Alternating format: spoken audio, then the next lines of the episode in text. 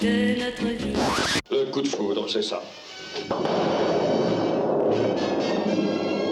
Les diamants, les chevaux, la bricole, l'avoine, et puis le harnais.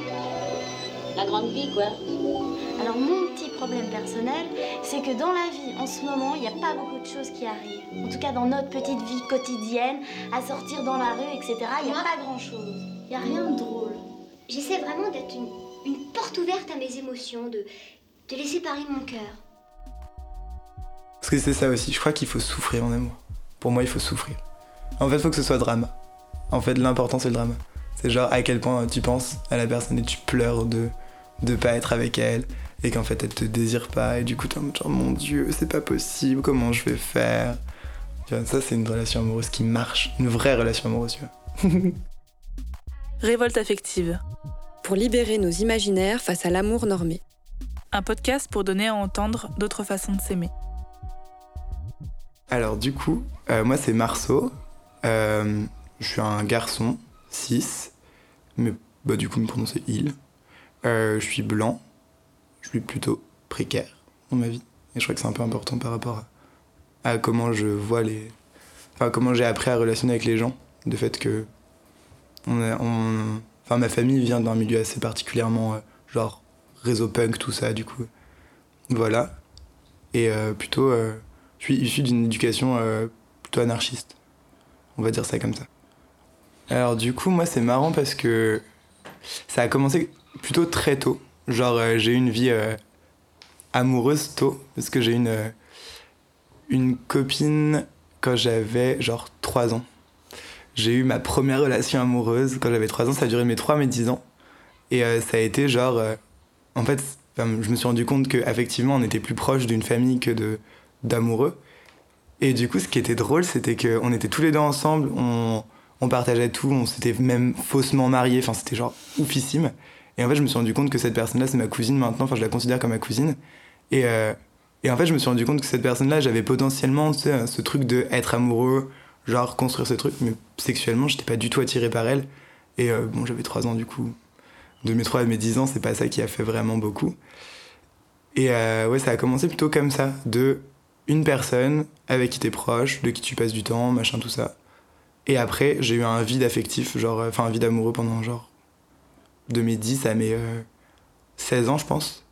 Genre avec un petit passage en troisième mais euh, mais pareil un truc assez court une histoire d'amour avec une fille où en fait j'étais pas amoureux je savais que j'étais pas amoureux. En fait c'était juste socialement j'avais besoin d'avoir une une personne avec qui être en couple parce qu'il y avait la pression sociale de il faut que tu sois en couple, il faut que t'aies fait ta première fois avant tes 16 ans, il faut que t'aies roulé des pelles avec euh, tout plein de gens, enfin tu vois, c'était tout le truc là. Et moi j'étais pas du tout avec ça, enfin je comprenais pas. Enfin c'était compliqué quoi. J'ai eu mon premier, ma première, euh, genre ma première fois avec une meuf, ça a été genre vraiment gros truc. Genre première relation sexuelle. Du coup, potentiellement je me suis rendu compte que c'était plus une personne, je pensais être amoureuse d'elle aussi. Et en fait c'était juste une bonne pote et, euh, et c'était cool. Et puis heureusement que c'était elle ma première relation sexuelle parce que sinon ça aurait été un, massacre. Et je pense que j'aurais beaucoup pleuré. que là on a juste beaucoup rigolé, c'était marrant. Et euh, ouais, ouais, en plus elle était bi et du coup euh, on pouvait en parler quoi, c'était cool. Et après j'ai eu mon premier mec et là c'était la catastrophe.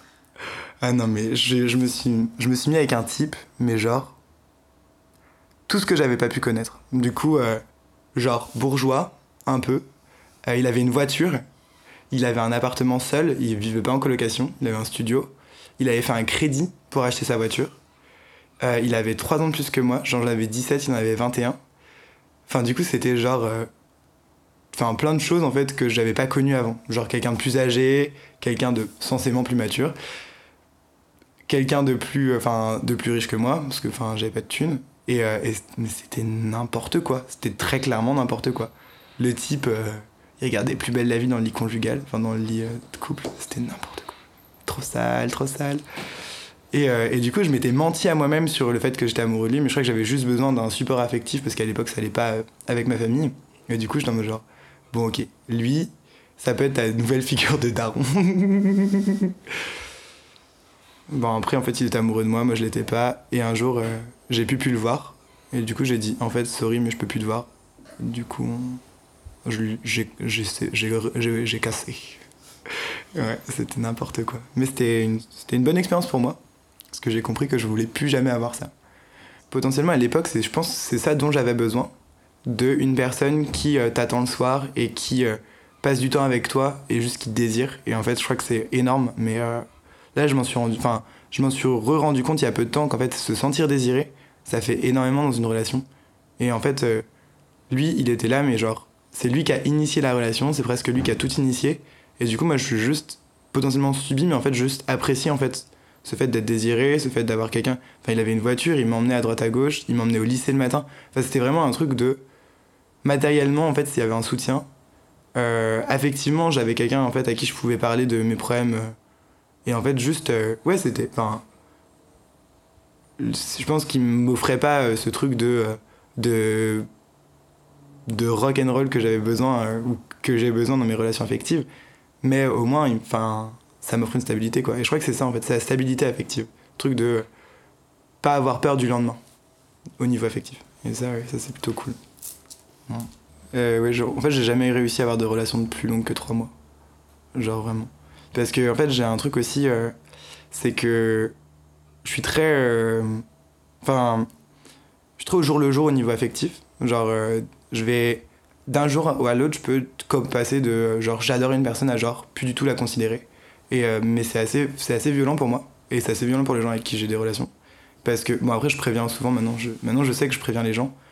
Mais ça fait que euh, en fait euh, je vais avoir un, gros truc de om- enfin omnibilé par la personne genre presque genre addiction affective. Et d'un coup paf c'est fini et euh, ça fait ça avec beaucoup de choses. Genre euh, ça fait ça avec ça enfin, mais ça fait ça aussi avec euh, des activités. Genre je vais me mettre à tricoter tous les jours pendant une semaine. Et au bout d'une semaine ça va me passer je vais faire complètement autre chose. Et même à pas finir un travail. Et du coup c'est ça aussi. C'est un truc de d'omnibilation et de couper juste après. Du coup c'est pour ça que j'ai eu des relations que de trois mois. Et du coup lui par exemple c'était trois mois. Même pas c'était je raconte des conneries je trouve que même c'était moins que ça. Ça devait être genre deux mois et demi mais euh, en plus, je lui ai fait faire un super cadeau pour son anniversaire. Et euh, juste après, on s'est, séparés. Du coup, ça a été un investissement pour rien. Enfin, vraiment, horrible, horrible. non, je rigole. Là, je suis en train de vivre un peu une relation marquante. Parce que, en fait, j'ai une relation juste là, euh, avec. Enfin, j'ai une relation avec un type que j'ai rencontré il y a peu de temps. qui est genre super mignon, trop gentil, avec qui j'aime trop passer du temps. Bon, genre, c'est trop sympa. On, on se fait des câlins et. Et c'est trop bien. Mais je me rends compte qu'en fait, euh, je, m'attache pas à lui en fait. Genre juste, euh, bah c'est un bon pote quoi. Enfin, je pense que c'est un bon pote, c'est genre l'idéal de ma vie. euh, parce qu'en fait, intérieurement, en fait, mon idéal c'est de me marier avec un mec riche, qui a une piscine à débordement et qui a un loft au dernier étage, genre penthouse. Ça n'arrivera jamais, je sais. En fait, au pire, ça durera deux mois et puis je me lasserai. Parce que mon rêve de Sugar Daddy, je pense que. Genre, c'est juste un rêve. En, en fait, je crois que j'ai été élevé par une mère précaire, où euh, on a galéré au niveau de thunes, et en fait, euh, où j'ai eu des insécurités au niveau de ça. Et du coup, qu'est-ce que je veux En fait, je veux complètement l'inverse de ce que est ma mère. Du coup, euh, ma mère, c'est une meuf, genre un peu, genre super rock'n'roll, ultra badass, qui a des relations avec des mecs, avec des meufs, tout le temps, et qui en fait, juste est charismatique. Et en fait, moi, tout ce que je veux, c'est le contraire. Je veux une figure, euh, genre, sécurisante, riche, euh, un mec un peu, genre, euh, le papa, genre, comme le papa chrétien. Le papa chrétien, en fait, c'est ma, ma vision de, genre, le mec, c'est un papa chrétien riche, quoi. Ça, ce serait ma vie. Genre, en fait, j'ai toujours idéalisé ce truc de housewife. Genre, je suis, en fait, j'ai toujours rêvé d'être une housewife. J'aime faire du tricot si euh, s'il y a des s'il y a des, des riches qui m'entendent euh, j'aime faire du tricot j'aime faire à manger j'aime faire la vaisselle j'aime faire le linge. Euh, j'aime l'odeur de, de la de la lavande dans le linge. J'adore ça. Je sais très bien m'occuper des enfants. Et en fait ça c'est tout ce que je, je rêve en fait. Genre juste en fait être une housewife. C'est en fait c'est ça en fait le truc. C'est ça le but. Mais ouais c'est ça Est-ce que tu peux euh, définir un peu à quoi ressemble ta vie et ta maison là aujourd'hui, juste pour que les gens qui écoutent euh, se rendent compte euh, de l'écart? Alors, à l'heure actuelle, je vis dans une colocation, on est entre 8 et 12. et où j'ai pas de chambre, je vis en dortoir. Je suis à l'heure actuelle assez précaire dans le sens où j'ai plus de revenus. ouais, c'est ça, j'ai pas de boulot, j'ai pas de revenus, j'habite à 12 dans une maison où je suis en dortoir, je vis dans un grenier. Et, euh, et ouais, en fait, c'est tout ce que j'ai. En fait, tout ce que j'ai pas, mais en fait, en vrai, dans la vraie vie, j'aime ma vie. J'aime, euh, j'aime ce truc de, en fait, on s'en fout. C'est trop cool parce qu'en fait, ça fait que j'ai plus de temps pour voir des gens intéressants, pour passer du temps à faire des trucs cool. Ça, c'est ma vie.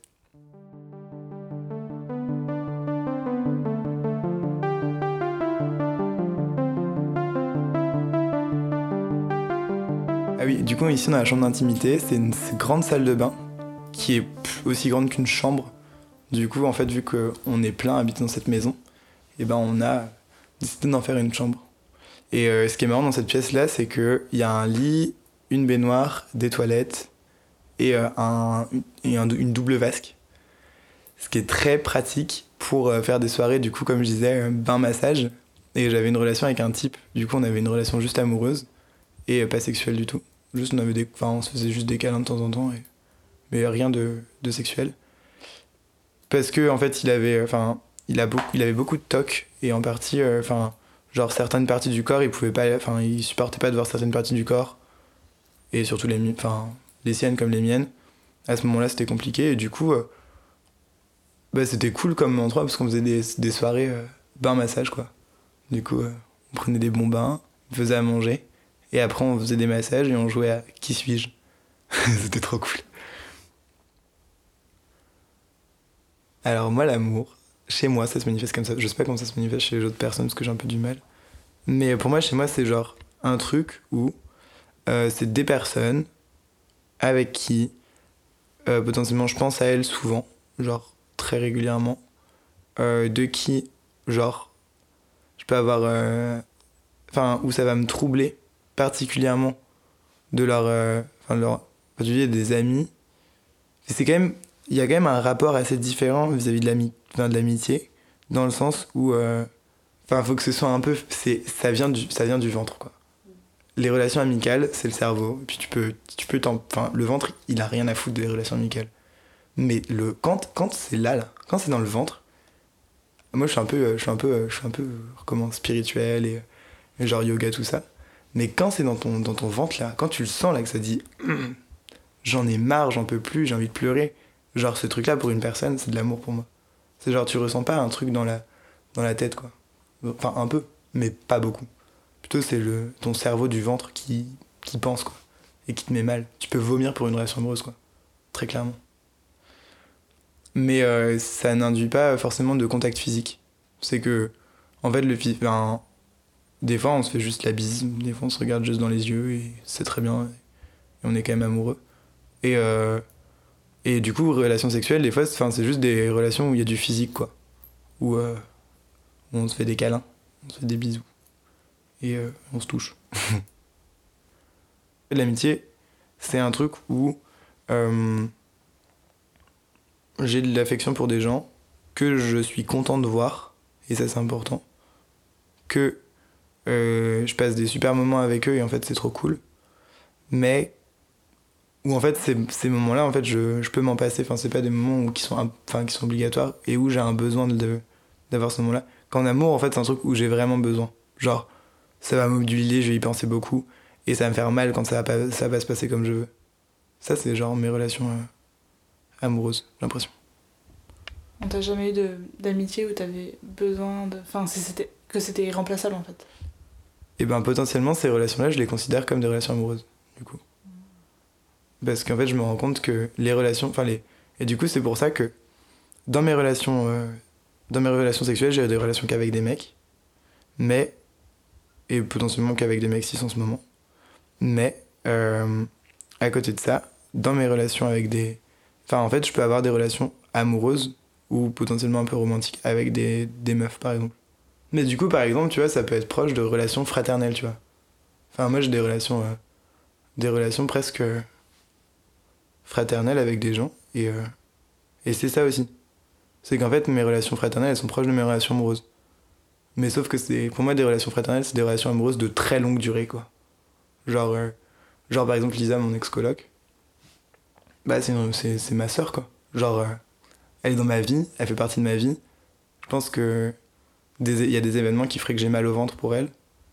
Mais voilà, ça c'est des relations euh, bah, qui sont presque comme des relations amoureuses, mais bon, ça fait tellement longtemps que. Comme des vieux couples quoi. On s'engueule, euh, on s'envoie chier, mais on s'aime quoi.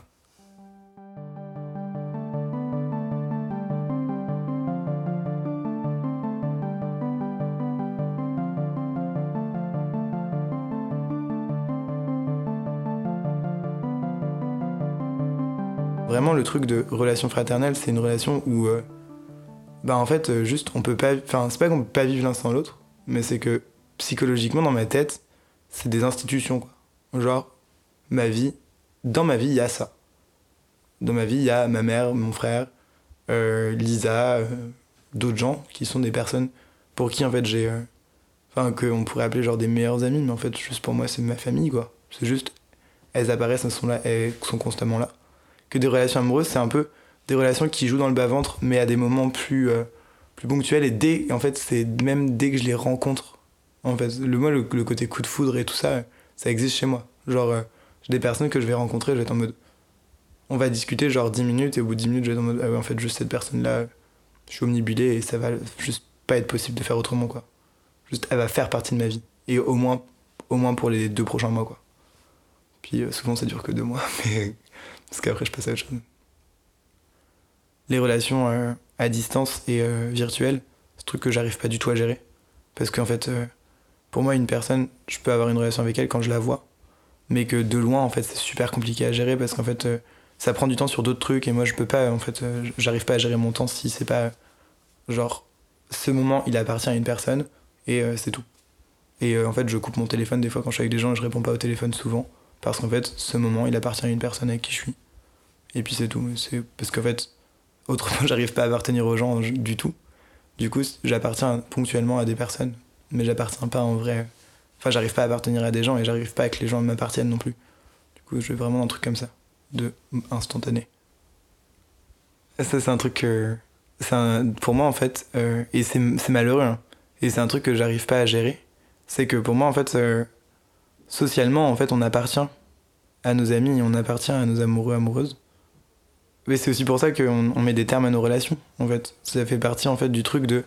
Quand t'as des termes de propriété, quand t'achètes des, des biens, t'as des termes de, dans tes relations. En fait, juste, euh, ben, exclusif, non exclusif, euh, tous ces trucs-là, en fait, ça rentre dans les termes parce que on a un peu besoin de sécurité dans la vie.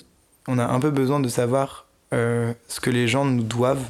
Et en fait, à partir du moment où tu dois quelque chose, tu appartiens un peu à la personne. Et du coup, est-ce qu'on se doit, est-ce qu'on se doit beaucoup, est-ce qu'on se doit peu?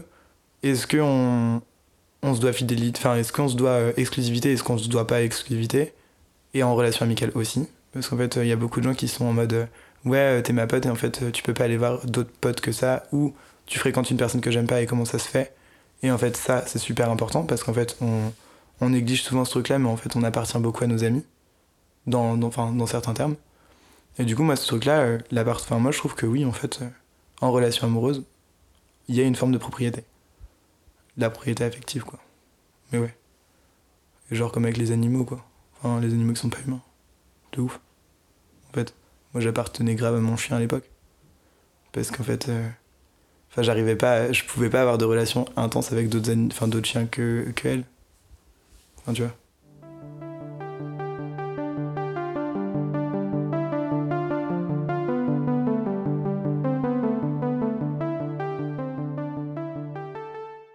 Norme à l'heure actuelle au niveau amoureux, sexuel et euh, affectif, c'est d'avoir des amis avec qui tu as des relations amicales, des amoureux avec qui tu as des relations sexuelles, avec pénétration. Souvent, même, on peut parler d'hétéronormativité parce qu'en fait, très clairement, dans la société, il y a quand même ce truc de. T'as des relations mec-meuf, actif-passif, mais quand même, genre ce rapport de euh, pénétrant-pénétré, qui est genre ultra. Enfin, pour moi, ça, c'est la norme. Euh, la norme au niveau affectif, c'est d'avoir une seule personne de qui, à qui tu dévoues ta vie, avec qui tu passes tout ton temps, avec qui t'habites, avec qui tu du coup as du sexe et qu'avec cette personne-là. Projet d'enfant, parce qu'en fait on est forcé d'en- d'enfanter dans la vie un jour. Et même, même quand.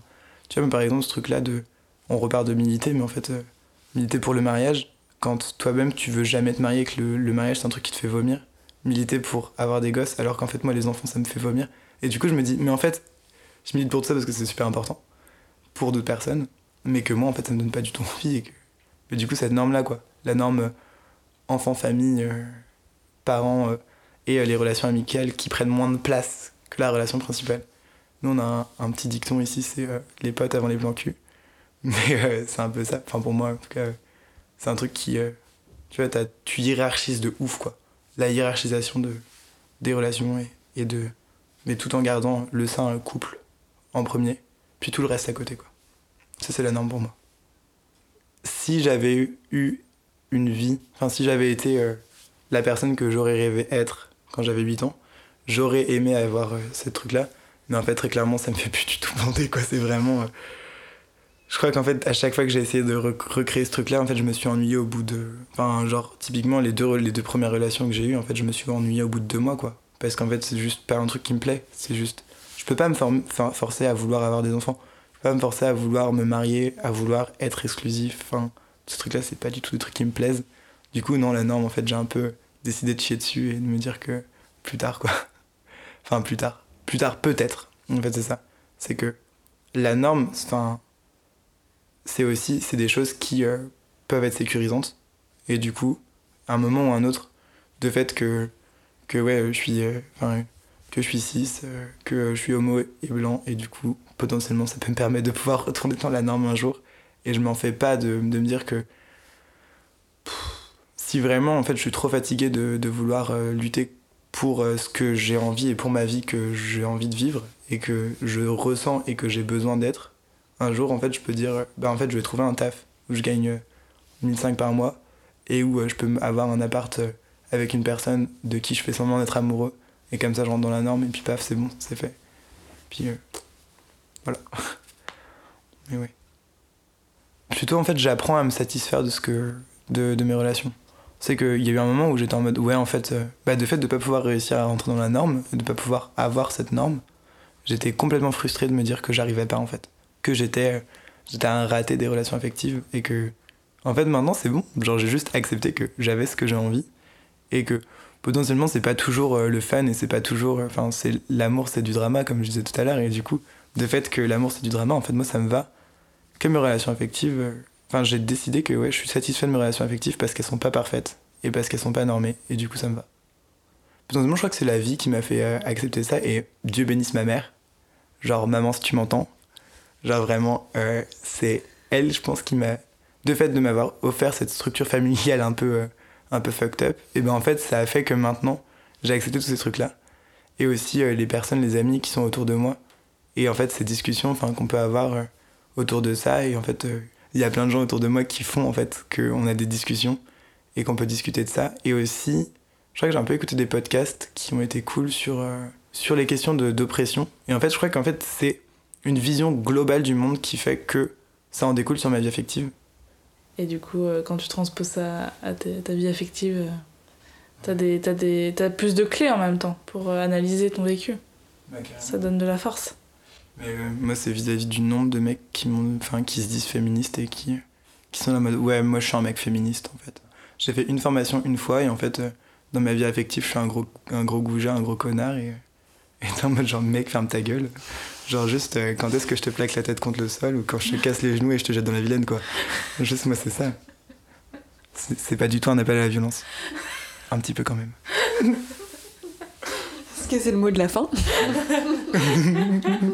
Un appel à la, à la violence pour clore l'interview sur l'amour. Merci Marc. Trop bien. Podcast réalisé par Margot Gilles Cantreau et Élise Quéré.